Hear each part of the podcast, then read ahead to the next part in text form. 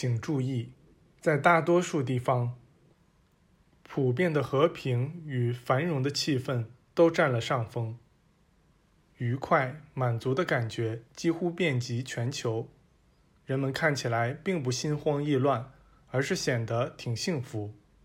然而，在这表象之下，存在着一口沸腾的锅炉，那是由无知者的思想所孕育出的种种不和。纷争的锅炉，仇恨、阴谋、纠纷笼罩在国与国之间，人们开始策划组建庞大的军事组织，那是人们在地球上从未见过的军事组织。我们尽自己一切所能，想要显化出良善，但我们的努力都联合起来。也不足以推翻那些决意要以自己的力量对世界发号施令的人。我们相信这些人肯定会达到其目的，因为这时人们还在沉睡。但我们也坚信，人们将来必定要觉醒过来，并进行思考。如果那些恶毒的计划付诸实施的话，几年后你们将看到这样的画面。这时，十或十几个战争场面出现在了墙上。我们做梦都从未想过会有那样的事发生，因此也没太在意这些画面。埃米尔继续说道：“无论如何，我们希望这些场景能被避免。未来会说明一切。下面是我们希望在各处看到的景象。”这时，相继出现了一些场景，那种美好与和平实在难以形容。埃米尔说：“你们每个人都将看到这些景象变成现实。至于那些战争场面，希望你们尽一切可能将其从记忆中赶走，这会对我们有很大帮助，比你们所能想到的还要大。”停了一会儿之后。我们中的一个人问：“天主这个词意味着什么？”埃米尔回答说：“天主这个词是用来指那位完美的存有，他是神圣本源或上帝创造出来，以在这大地上体现其品质的。这位存有是按照神圣本源的形象和外貌创造出来的。”他可以获取神圣本源所拥有的一切，并能够运用它们。他得到了统治大地上所存在的一切的权利。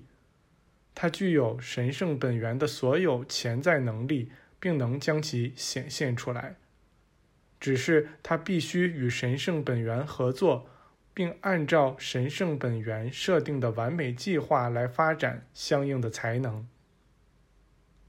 后来。这位存有就被称作天主，意思是显现出的创造力或上帝的法则。这就是本源想要看到的，由人体现出来的完美存有。这就是由神圣本源创造出来的无与伦比的神圣之人。人凭借其灵性本质。可以上升到这天主的境地，并成为无与伦比之人。后来，这神圣之人被称作基督，他掌管天地以及其中的一切。然后，这位天主运用其创造力，照着自己的样子创造出了其他存有。这些存有被称作天主之子。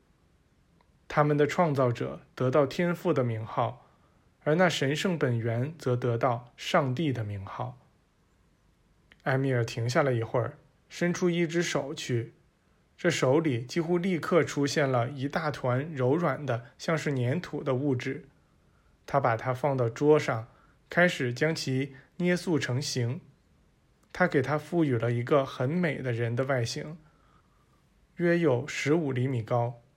他做得非常灵巧，很快便把那小人像做完了。他把它拿在手中，待了一会儿，然后把它举起来，朝它上面吹了口气。这口气使它活了起来。他又把它在手中拿了一会儿，然后把它放在桌子上。那人像开始在桌子上做出各种动作，他的举动完全就像个人，以至于我们对此无可置疑。我们一直目瞪口呆地看着他。这时，埃米尔引用圣经里说的话。